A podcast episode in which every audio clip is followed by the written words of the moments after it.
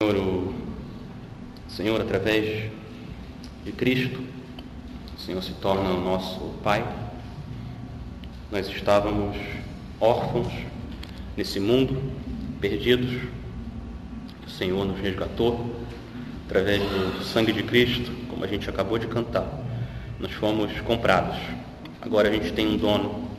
A gente pertence ao Senhor. O Senhor é nosso Pai. O Senhor derrama graça, amor, misericórdia o tempo todo nas nossas vidas. E a gente pede, Pai, que o Senhor essa noite faça isso mais uma vez, através da tua palavra, do teu espírito, consola, conforta, fortalece o teu povo que o Senhor tanto ama. Em nome de Jesus.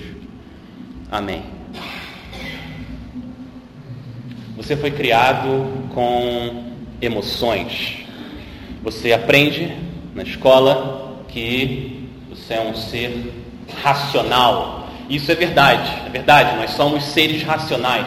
Mas além de ser um ser racional, você também é um ser emocional. Deus criou você para você ter emoções. Você está o tempo todo reagindo com emoções às coisas que acontecem à sua volta, às pessoas à sua volta. Por exemplo, você não estuda quase nada, uma prova, recebe uma nota boa. Você reage com alegria. Você recebe notícia que alguém que você ama muito faleceu. Você reage com tristeza. Você está conversando com alguém, essa pessoa é grosseira, injusta com você. Você começa a sentir raiva. Você é colocado num carro e a pessoa dirige de forma perigosa, correndo. Você reage com medo. Você está o tempo todo reagindo às coisas que acontecem à sua volta. Eu diria que até a indiferença, a sua indiferença, alguma coisa que está acontecendo, é um tipo de reação emocional. Nós somos seres emocionais. Deus nos criou com emoções. Tem muita coisa por trás do fato de você ter sido criado à imagem e semelhança de Deus. Mas uma parte do que é ser feito à imagem e semelhança de Deus é que você expressa emoções. Nós somos seres emocionais. Eu queria então, com vocês hoje, olhar para esse tema das crises emocionais a partir do livro de 2 Coríntios. Eu não tenho nem a pretensão, nem a capacidade de esgotar um tema tão grande como esse. A Bíblia está o tempo todo falando, de certa forma, das nossas crises emocionais. A nossa série no livro de Salmos é uma prova disso. Eu não tenho essa pretensão. Eu queria hoje com vocês falar de algumas causas bíblicas de por que, que a gente passa por crises emocionais e a cura que o Senhor nos dá na Sua palavra para nossas crises emocionais. São dois pontos então: as causas e a cura. Antes de entrar nas causas, eu quero começar com uma palavra de esperança. Se abriu em 2 Coríntios capítulo 1, olha como começa essa carta. Olha como Paulo começa, depois dele se apresentar, dizer para quem ele está escrevendo, ele fala no verso 3. Verso 3: Bendito seja o Deus e Pai de nosso Senhor Jesus Cristo, Pai das misericórdias e Deus de toda consolação, que nos consola em todas as nossas tribulações. Paulo começa com uma expressão de emoção. Esse é o jeito que um adorador fala: Bendito, bendito seja o Deus e Pai de nosso Senhor Jesus Cristo. Ele abre a carta já em louvor, já em adoração ao nosso grande Deus. Mas repara no título que ele atribui a esse Deus. Quem ele diz que esse Deus é? O Deus Todo-Poderoso, o Criador dos céus e da terra, que não precisa de nada e ninguém, eterno, autossuficiente. Quem que é esse Deus? Que título que ele atribui a esse Deus? Ele é o Pai das misericórdias e Deus de toda consolação. Esse é o Deus que você tem em Jesus Cristo. Se você se arrepende, se você anda em arrependimento dos pecados, se sua única esperança de ser perdoado por Deus é Cristo, é o sangue dele derramado na cruz. Então esse Deus poderoso, ele se torna para você Pai das misericórdias, Deus de toda consolação.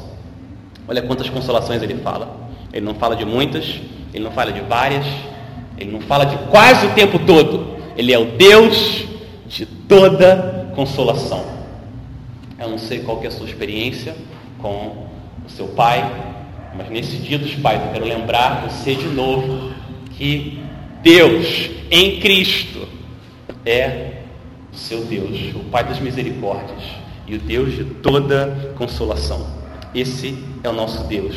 E por causa disso, Ele é bendito. Paulo tem toda a razão de começar adorando Ele. Ele é um Deus bendito. Bendito seja o Deus e Pai de nosso Senhor Jesus Cristo. E por isso a gente entra nesse assunto das crises emocionais com esperança. Com esperança. Você anda com Deus que é misericordioso. Agora, por que que mesmo assim você passa por crises emocionais? Por quê? Avança para o capítulo 4, verso 7. Eu quero ver nesse texto agora duas causas das nossas crises emocionais. 2 Coríntios 4, a partir do verso 7. Olha o que, que Paulo diz. Verso 7: Mas temos esse tesouro em vasos de barro, para mostrar que o poder que a tudo excede provém de Deus e não de nós. De todos os lados somos pressionados, mas não desanimados. Ficamos perplexos, mas não desesperados. Somos perseguidos, mas não abandonados. Abatidos, mas não destruídos. Quero lembrar você o contexto dessa carta de 2 Coríntios. Essa carta é a carta de Paulo mais pessoal e mais emocional. De todas as cartas que ele escreveu, nenhuma, em nenhuma carta, em nenhum lugar, Paulo abre tanto o coração dele como ele faz em 2 Coríntios. Por quê? Paulo estava sendo atacado por um grupo dentro da igreja, dentro de Corinto. Estavam atacando ele, dizendo que ele não era nada, esquece essa mensagem, esquece esse apóstolo. Então Paulo se defende mas ele não defende o ministério dele porque está preocupado com a reputação dele, não. O problema é que a mensagem que ele prega estava sendo atacada. Então Paulo quer mostrar que ele está do lado certo. Ele está do lado do Pai das misericórdias, o Deus das constelações.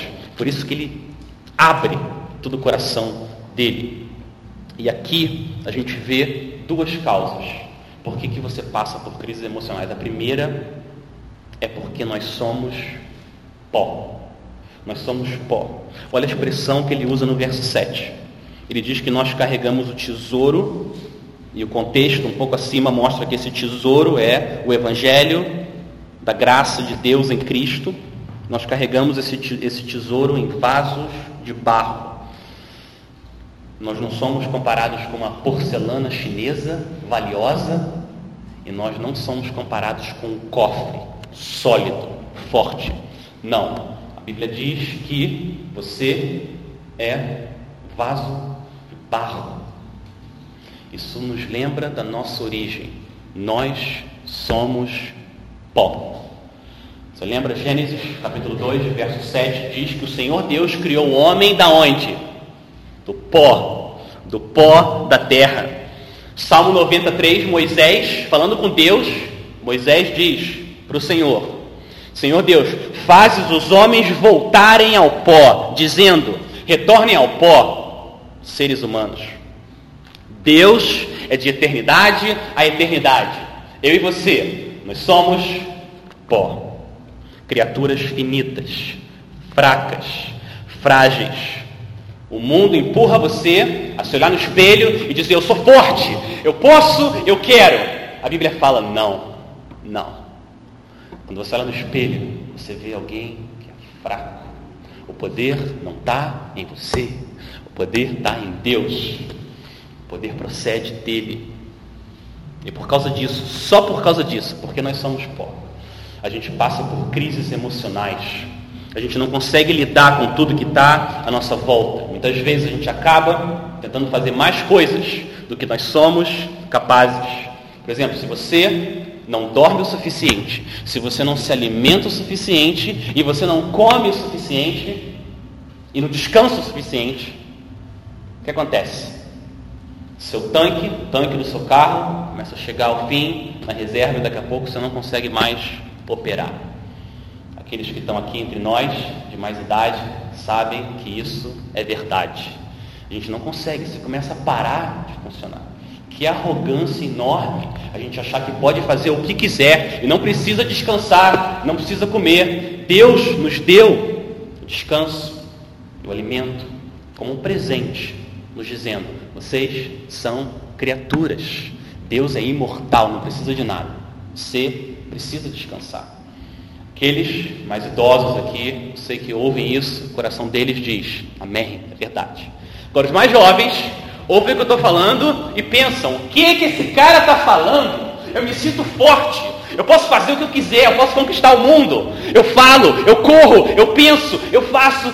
Você tem esse zelo, você não sente limite. Seu corpo não mostra sinais de que está parando. Sei disso, também já fui mais jovem. Quero lembrar você, isso não é verdade. Você também é pó. Minha oração para você, jovem, é que Deus pegue esse zelo e que use você para espalhar o Evangelho por esse mundo, pelos seus amigos, pelas nações, que você seja usado por Ele de forma poderosa para ajudar com o sofrimento desse mundo. Mas eu quero lembrar você, não se engane, você também é pó. Pode ser hoje à noite, pode ser em 70 anos, mas o seu dia vai chegar. E o dia que Deus olhar para você e falar, retorne ao pó, você vai retornar também. Isso vai acontecer com todos nós aqui. Essa é uma verdade importante, a gente tem que lembrar disso, porque isso humilha a gente e faz a gente depender do Senhor. Eu e você somos pó. Eu estava conversando ontem com um homem, ele estava me contando o que, que fez ele começar a fazer perguntas importantes da vida? O que, que fez ele começar a questionar? Por que, que as pessoas nascem? Por que, que elas morrem? O que, que eu estou fazendo aqui? Olha o que ele me contou. Ele falou que o sogro dele era um homem que conseguiu chegar no topo da carreira dele. Um homem chefe do departamento de medicina e cirurgia da Unicamp. Cirurgião, procurado, professor. Todo mundo amava ele. 50 anos, no auge da carreira, fazendo um monte de coisas. O que, que aconteceu? Tumor, cérebro. Aquele homem forte, que estava fazendo um monte de coisa, em pouco tempo, poucos meses, ele tinha que ser alimentado pela boca, por alguém com uma colher. Ele disse que Deus usou aquilo, ver um homem, aquela imagem sóbria, de um homem retornando ao pó. Deus usou aquilo para trazer ele para Cristo. O meu apelo, o meu apelo para você é que não espere, não espere a morte bater a sua porta e você ter que lidar com uma situação dessa. Não faça isso. Encare a realidade de que você é um mortal. Quando Deus disser, retorne ao pó, você vai retornar. Então, dependa do Senhor. Antes de arrependimento, busque o Senhor enquanto é possível achá-lo. Deus, para aqueles que se arrependem, chegam para Ele, fé, fé no Filho dele. Ele é Pai das misericórdias, o Deus de toda consolação. Agora, essa não é a única causa. Não é a única causa por que você passa por crises emocionais. Você é pó, eu e você somos pó, mas nós somos também pecadores Gênesis 2 mostra que nós somos pó, Gênesis 3 mostra que nós somos pecadores. Nós somos vasos de barro que se rebelaram contra o oleiro. É isso que nós somos. Quando o pecado entrou nesse mundo, ele contaminou todo o nosso ser. Suas vontades, seus desejos, seus pensamentos, está tudo, tudo foi contaminado pelo pecado. Redimido em Cristo, mas ainda assim, você sempre vai trazer a mancha do pecado na sua vida. O pecado nos afeta fisicamente e emocionalmente. Por causa disso, você passa por crises emocionais. Uma parte dessas crises é simplesmente porque o seu corpo não funciona como deveria depois da queda. Uma falta de vitamina D, um nível de hormônio mais baixo do que deveria, te derruba. Te derruba. Faz você ficar cansado, exausto, e muitas vezes isso até se mascara de uma depressão. Tem gente que acha que está com depressão, mas vai ver. É uma substância que está faltando no seu organismo. próprias limitações físicas nos causam crises emocionais. Mas eu entendo que os aspectos físicos são, são uma causa minoritária, uma minoria dos casos. É um problema físico. A grande parte das nossas crises emocionais não é por causa do nosso corpo em si, mas é por causa do nosso pecado. Vou dar um exemplo. Imagine uma pessoa que ama reconhecimento. Ela precisa das pessoas afirmando e reconhecendo as coisas que ela faz. Qualquer lugar, ela precisa disso. E aí, ela faz alguma coisa no colégio, usa uma determinada roupa, posta uma determinada foto, fala determinada coisa no zap, qualquer coisa que seja, e o reconhecimento que ela tanto precisa não vem. Ou, pior que isso, às vezes vem uma crítica. O que acontece? Crise emocional pessoa fica triste. Eu já ouvi falar de gente que teve que fazer terapia porque colocava coisa no Facebook e não recebia a mãozinha lá o suficiente. E todos nós, a gente, a gente pensa, né, se a gente fosse honesto, todos nós, a gente tem isso no nosso coração. A Bíblia é clara, parte do nosso pecado é essa inclinação ao invés de buscar segurança em Deus, a gente busca segurança nas coisas aqui. Então o pecado também, também causa crises emocionais. O pecado é uma força poderosa. Ele vai tirando a força, a vida da sua alma. Literalmente, o pecado vai te matando aos poucos. Em alguns casos, não aos poucos. Um amigo meu, crente, conversando com ele uma vez, ele estava triste porque um amigo dele tirou a vida porque a namorada terminou com ele. Olha isso. Olha que tragédia. A pessoa passa por uma crise emocional por causa do pecado. Ele não conseguiu perder aquela namorada. O pecado é uma força terrível e por causa disso ele causa crises emocionais. Mas tem um fato muito importante agora, preste atenção. Nem toda crise emocional é fruto de pecado. Nem toda crise emocional é pecaminosa. Não. Algumas crises, na verdade, elas são a resposta esperada. Algum tipo de tristeza e angústia no seu coração é, na verdade, um sinal que você está espiritualmente saudável. Isso é importante. Dá um exemplo. Você cometeu um pecado terrível. Isso deixou a sua alma profundamente abatida. Você sabe disso. O processo de quebrantamento por causa do pecado é um processo que envolve uma crise emocional, envolve as suas emoções. Não tem como você se arrepender de verdade sem sentir tristeza no coração. E quanto mais sensível você é à santidade de Deus, mais terrível você vê que é o pecado, maior a sua crise emocional, de certa forma, sua angústia, sua tristeza por ter pecado contra o Senhor. Então, uma crise emocional causada por causa de um pecado é a resposta espiritual saudável, esperada de quem peca contra o Senhor. Nem toda crise é pecado. Enquanto você estiver nesse corpo, você carrega de um lado. A gente viu isso aqui no Salmo 51, não foi? De um lado você carrega a alegria da salvação. O Senhor te resgatou através de Cristo, mas por outro, ao mesmo tempo, você carrega tristeza pelo pecado o tempo todo. Enquanto você estiver nesse corpo, você carrega essa tristeza de não viver como você gostaria de viver para o seu Deus. Salmo 34, 18 diz que o Senhor está perto de quem?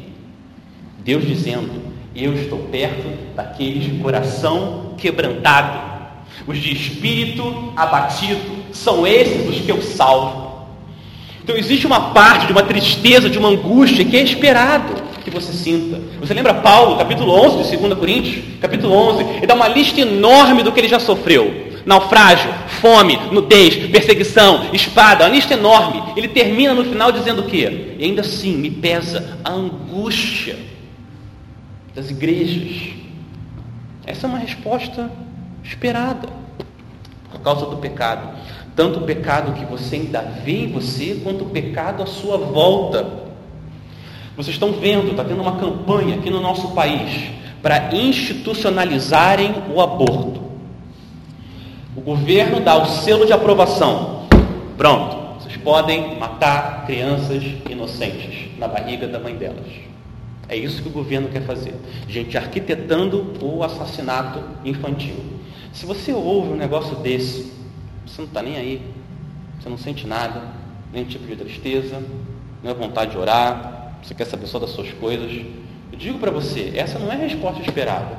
A resposta esperada é um abatimento, uma tristeza, com as trevas, a escuridão que esse mundo vive.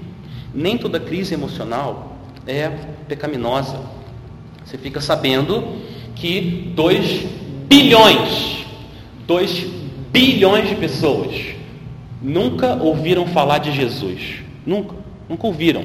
Se você fosse pregar o evangelho para elas e falasse Jesus, você tem que apresentar quem que é esse Jesus, o Filho de Deus.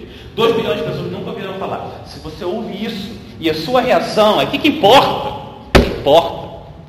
Eu digo para você, o seu problema não é a crise emocional. O problema do seu coração é a falta de crise emocional. É a falta de tristeza e angústia. A resposta adequada é você orar, é você dar, é você enviar. Essa é a resposta esperada nesse lado da eternidade. Uma parte de crises, tristezas, angústias, a gente vai sempre carregar até a gente estar com o Senhor. Eu quero lembrar você disso, porque a mensagem de vitória e uma vida pintada para você de uma forma completamente real, não é o que Deus coloca na palavra dele. Não. Uma parte do que a gente vive aqui é angústia e tristeza. Mas, mas, as suas crises emocionais, elas não te destroem. Elas te abatem, mas elas não te, elas não te destroem. Olha o verso 8 que a gente acabou de ler. 2 Coríntios 4, 8. De todos os lados somos pressionados, mas não desanimados. Ficamos perplexos, mas não desesperados. Somos perseguidos, mas não abandonados. Abatidos, mas não destruídos. Então você sofre, você é pressionado, você fica perplexo, mas você não é destruído. Por que você não é destruído? Porque o Pai das misericórdias, o Deus de toda consolação, Ele está com você. E com esse Deus sempre há esperança. Sempre há esperança. O que eu estou dizendo, meus irmãos, o que eu estou dizendo é que o seu objetivo na vida cristã não é a ausência de crises emocionais, não é esse o seu objetivo. O seu objetivo é responder de forma emocionalmente adequada às pessoas, às situações, às coisas que acontecem na sua vida. Esse é o seu objetivo, exaltar Cristo e não a ausência de crises emocionais. Não é esse o nosso chamado. Agora, para você desenvolver esse tipo de tristeza santa e alegria adequada, de acordo com a situação que você enfrenta, para você fazer isso, você precisa passar tempo nesse livro, tempo em oração com o Senhor, tempo em convívio com os irmãos, senão não tem como, não tem como você responder de forma adequada às coisas que acontecem à sua volta. Por quê? Porque as emoções adequadas não são um botão de liga ou desliga. Não tem como você encher a sua alma de porcaria. Nas telas, na televisão, celular. Não tem como você encher de coisas que deixam a sua alma anestesiada e você vir aqui entrar na igreja, ligar o botão e começar a adorar o Senhor. Não funciona assim. Você sabe disso. Quem que responde de forma adequada as coisas que acontecem à sua volta o tempo todo? As pessoas que estão imersas nesse livro estão vendo quão terrível é a morte e quão glorioso é esse Cristo que te resgata da morte. Você tem que estar imerso nesse livro para responder de forma adequada as realidades desse universo mais importante. Deus, vida, morte, pecado, salvação. Não é o botão que você liga.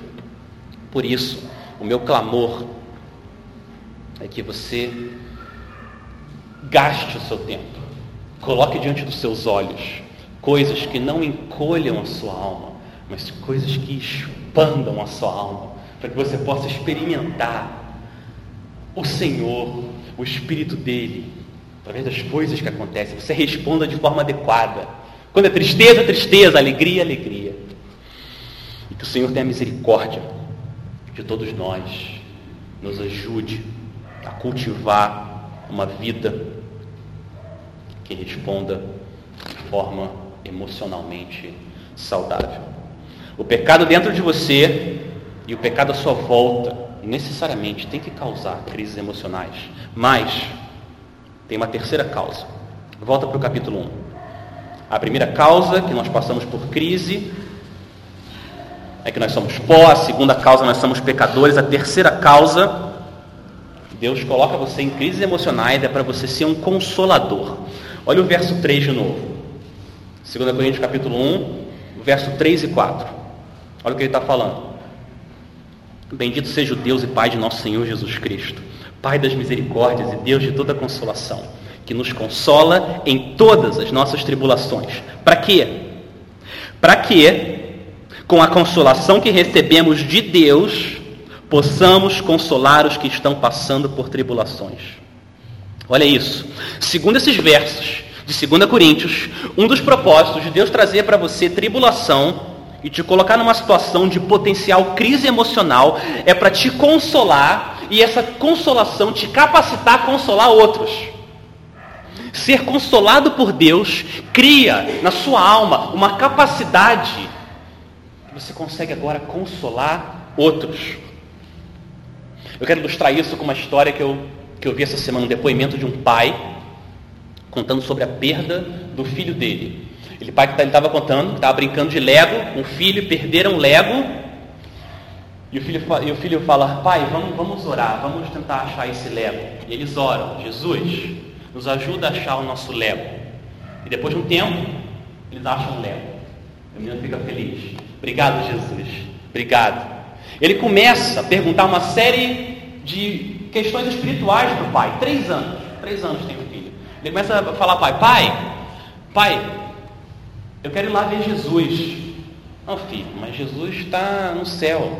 Você não, não, tem como você ver ele. Quando você for lá para o céu, você vai ver ele. Mas aqui você tem que crer que Jesus está presente aqui com ele. Não, pai, não. Pai, vamos entrar no carro. Vamos lá, eu quero ver Jesus. Não, filho. Você agora você tem que crer que Jesus está aqui com a gente. A gente não consegue ver ele, mas ele sempre vê a gente. E aí esse filho olha para o pai e fala, três anos, olha isso, olha para o pai e fala, pai, Jesus morreu na cruz, Jesus morreu pelos meus pecados. E o pai não sabia, mas essa foi a última conversa que ele teve com o filho.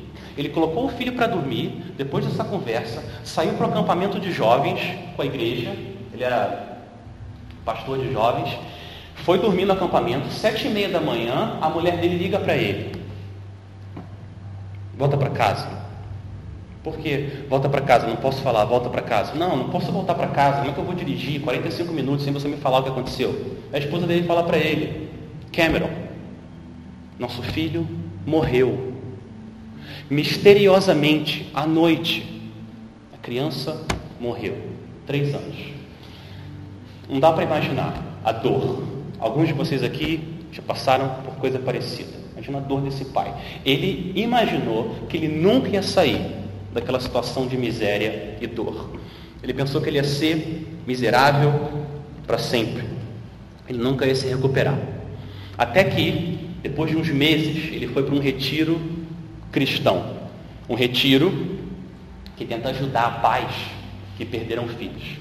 E lá ele ouviu uma mulher que tinha perdido dois filhos, uma escritora, tem até livro dela em português. Ele ouviu essa mulher dizendo uma frase simples, simples, mas poderosa. Ela falou para aqueles pais que estavam lá: Deus é um Deus que cura. Ela falou isso.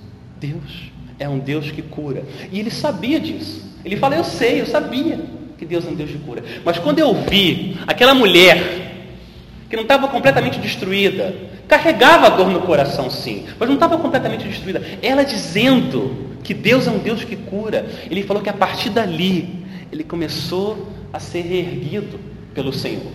Olha isso, Deus usou uma mulher que passou por aquela situação e deu a capacidade, o Espírito Santo ungiu ela para ser usada para mostrar para uma outra pessoa que também precisava de consolação que Deus é um Deus que cura. Eu não estou dizendo que você nunca deve tentar consolar os seus irmãos, não.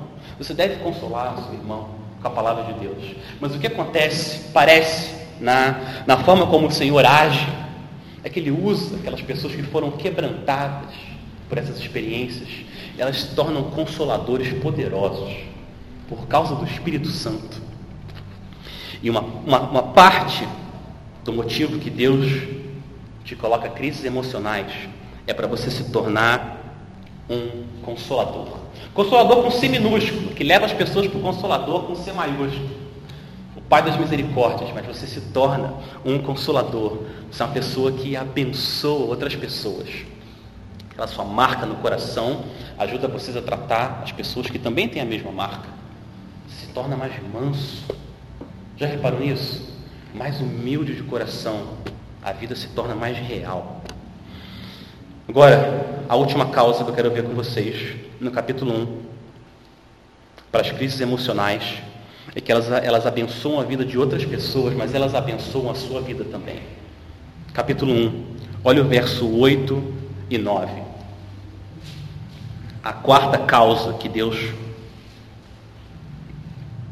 que Deus usa para nos trazer crises emocionais é para purificar a sua fé.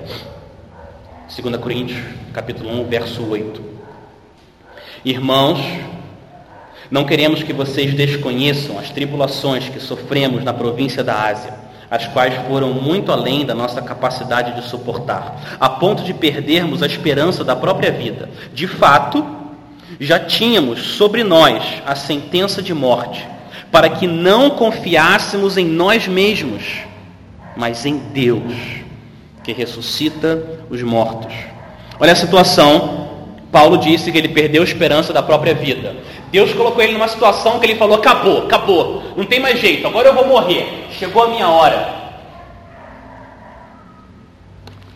Isso é uma crise emocional. O que estava por trás? Qual que é o propósito de Deus por trás? Olha o verso 9.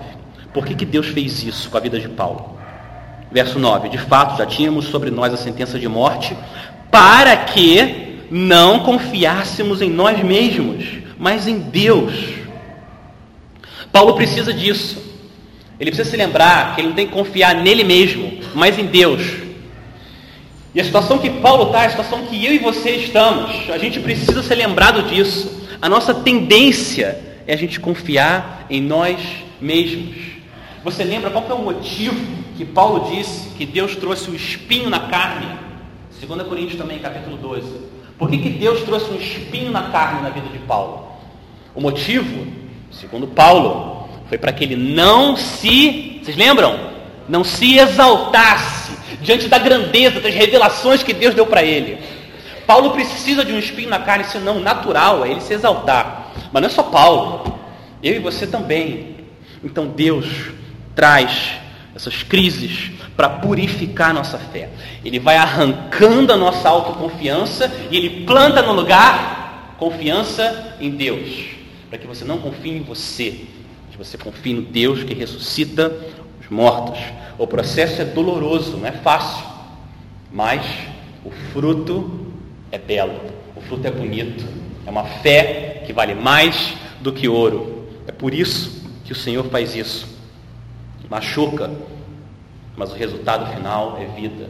Quem aqui, quem aqui de nós ia acusar um médico cirurgião de cortar uma pessoa para arrancar um tumor e dizer que Deus está fazendo, que desculpa, que o médico está fazendo algo ruim? Não, não. Aquela dor, aquela cicatriz é uma marca da graça. No final das contas, aquilo traz vida. E o Senhor faz isso com a gente também. Meus irmãos, que diferença, que diferença que faz você enfrentar suas crises emocionais de uma forma que você tem certeza que Deus está por trás. Ele está fazendo isso com um propósito bom. Que diferença que faz. Você vai ficando mais livre de você mesmo. Vai se libertando de um problema que eu tenho. E alguns de vocês devem ter também, de você sentir pena de você, você lembra? Não, Não, Deus está me lapidando, Ele está usando isso aqui para me libertar de mim mesmo e me dar liberdade em Cristo, purificar a minha fé. No fundo, Ele está me curando. Eu quero terminar então falando sobre a cura. A gente falou sobre quatro causas. Vamos terminar falando sobre a cura. A cura para a crise emocional. É importante a gente ver o que, que Deus fala que é a cura para a nossa crise emocional. Por quê? Porque o mundo está o tempo todo te oferecendo pílulas para você tomar. Tome isso aqui que você vai ficar curado. O mundo faz isso o tempo todo com você. Várias e várias pílulas são oferecidas. Uma delas são as terapias centradas no homem, tentando fazer você se sentir bem com você mesmo. Quantas horas e quantos milhões e milhões são gastos em gente tentando fazer você se sentir bem com você mesmo? Não tome essa pílula. Ou materialismo. Materialismo. Meus irmãos, você não precisa de um celular novo. Jovens, a sua insatisfação não está porque você não tem o celular que você queria. Se você ganhar esse celular, dois dias depois, você está enjoado dele. Não acredita nisso. Essa pílula do materialismo não vai te dar a satisfação que você precisa. Não, joga essa pílula fora também. O entretenimento, o mundo quer oferecer cura através do entretenimento. Não assiste mais. Gasta mais tempo nisso. Como se a diversão fosse, um, fosse algo que fosse te tirar essa insatisfação. Não. Eu não estou falando que você não deva assistir nada e descansar. Não é isso que eu estou falando. Mas o mundo está falando para você, gaste a sua vida hipnotizado com essas coisas. Isso também não vai te curar, no final vai te matar. Qual que é a cura para a nossa crise emocional? Abre o terceiro capítulo de 2 Coríntios, por favor. A gente viu esse verso aqui há pouco tempo na escola dominical. 2 Coríntios 3, verso 18. Essa é a cura para a sua crise e para a minha. A cura, 2 Coríntios 3, 18. E todos nós, que com a face descoberta contemplamos a glória do Senhor, segundo a sua imagem, estamos sendo transformados com glória cada vez maior, a qual vem do Senhor, que é o Espírito. O que, que esses versos estão dizendo? Pergunto para você, como que você é transformado com glória cada vez maior? Ou de glória em glória, de acordo com esse verso. Como que você é transformado? Você é transformado como? Contemplando a glória do Senhor. É assim que você é transformado, contemplando a glória do Senhor, contemplando a glória de Cristo. Quando você abre esse livro e você contempla a glória da santidade dele, a glória do amor dele, a glória da graça dele, a glória da sabedoria, a glória da justiça e do poder e da compaixão e da humildade, à medida que você contempla a glória de Cristo nesse livro, você vai sendo transformado, as suas emoções vão sendo ajustadas. É assim que Deus vai transformando o seu coração, assim que Deus vai te curando, te deixando mais parecido com o Senhor Jesus.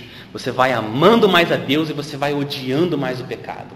Cristo vai controlando mais o seu coração. Você não quer perder essa comunhão que você tem com Ele. Assim você é transformado. A sua convicção de que você é pó aumenta. A sua convicção de que você depende da rocha aumenta. E você vai sendo transformado de glória em glória. É assim que o Espírito Santo usa a palavra dele para nos transformar. Mas eu quero lembrar você o seguinte também: desse lado do céu, essa transformação, ela nunca acaba, ela nunca para. Você vai sempre sendo transformado de glória em glória. A luta nunca acaba. Você sempre tem mais da glória de Cristo para ver. Sempre tem mais do que se arrepender, mais do que crer. A gente sempre está olhando para Cristo e sendo transformado. A gente nunca chega ao fim. De certa forma, o que eu quero dizer para você é que você nunca vai ser curado aqui, nessa vida, nesse corpo. Eu quero dizer para você que esse fato não é para deixar você desanimado. Não é isso. Mas aqui você nunca vai ser curado. Agora, o fato de você não ser curado completamente é também presente do Senhor. O fato de você não ser curado completamente de ainda ter espinhos na sua carne, é um presente do Senhor. É um presente. Porque são essas crises emocionais que Deus usa para transformar também a nossa vida.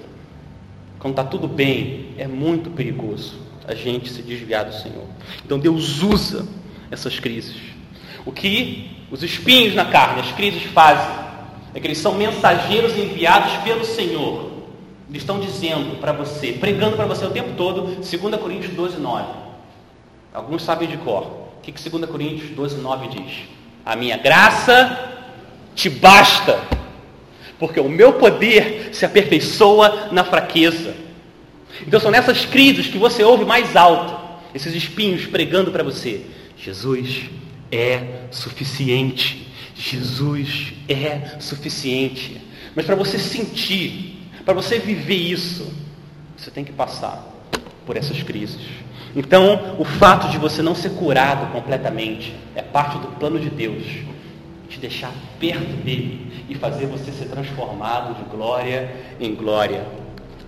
O nosso objetivo nessa vida não é a ausência de crises emocionais. O nosso objetivo nessa vida é exaltar Cristo, é glorificar Ele, é ter emoções, sentimentos, pensamentos que mostram como que Ele é bom. E essas crises fazem isso. Elas mostram que nós viemos do pó que nós precisamos da rocha do Senhor Jesus. Agora, você sabe disso. O fato de você e eu, a gente experimentar crise emocional, isso no final das contas não deveria surpreender a gente. Quando a gente olha tudo que a gente é, que a gente fez contra o Senhor, isso não deveria surpreender a gente. Sabe o que é surpreendente na Bíblia? O que é impressionante? Não é a gente passar por crise emocional, é que Deus passou por crise emocional. Isso é surpreendente. Deus, através do Senhor Jesus, veio aqui e passou pela pior crise emocional imaginável. Nenhum de nós aqui, e alguns de vocês já sofreram bastante nessa vida, mas nenhum de nós chegou perto do que o Senhor Jesus enfrentou naquela cruz. A agonia foi tão grande, tão grande, que o Evangelho de Lucas diz, ele estava orando antes da cruz, ele suou gotas de sangue. Tamanha agonia, tamanha crise emocional. Para para pensar, quem que é aquele que estava suando gotas de sangue? Deus eterno, que fez você, que sustenta as galáxias, o universo. Deus, em carne, passou por uma crise emocional, sofreu. O sofrimento continuou na cruz. O Pai das misericórdias e o Deus de toda consolação olhou para ele e virou o rosto, abandonou. O Deus, Pai amoroso, abandonou o filho. Para quê? Para que você pudesse se tornar filho desse Pai misericordioso, o Deus de toda consolação. Você acredita nisso? Essa é, essa é a sua, sua fé nesse dia dos pais, que o Filho de Deus foi abandonado, passou pela pior crise emocional de todas para que você não tivesse sofrimento eterno. Essa é a mensagem da Bíblia. O próprio Deus sofrendo emocionalmente, fisicamente, para que as suas crises emocionais tivessem os dias contados. Em breve, promessa do Senhor, não haverá mais luto, não haverá mais dor, não haverá mais morte, vai tudo acabar. As crises emocionais têm um fim, mas enquanto esse dia não chega, meu irmão, minha irmã, continua olhando, contemplando a glória do Senhor Jesus. E assim você é transformado de glória em glória. As suas emoções vão sendo ajustadas. E você se torna cada vez mais parecido com o Senhor Jesus. Nele, Deus se torna o seu Pai das misericórdias, o Deus de toda consolação. Vamos orar?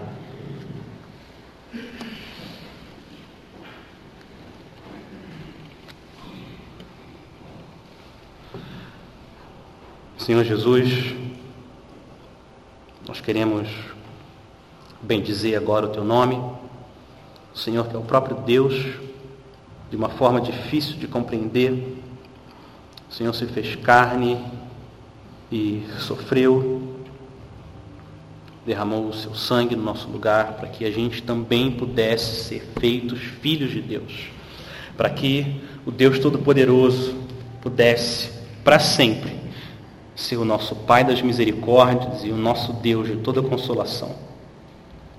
Pai, nós queremos clamar pelo teu povo aqui na igreja, que o Senhor traga conforto, traga consolo, que o Senhor nos ajude a viver em dependência do Senhor, nos alegrando pela tua salvação, nos entristecendo pelas coisas que o Senhor diz que a gente deve se entristecer.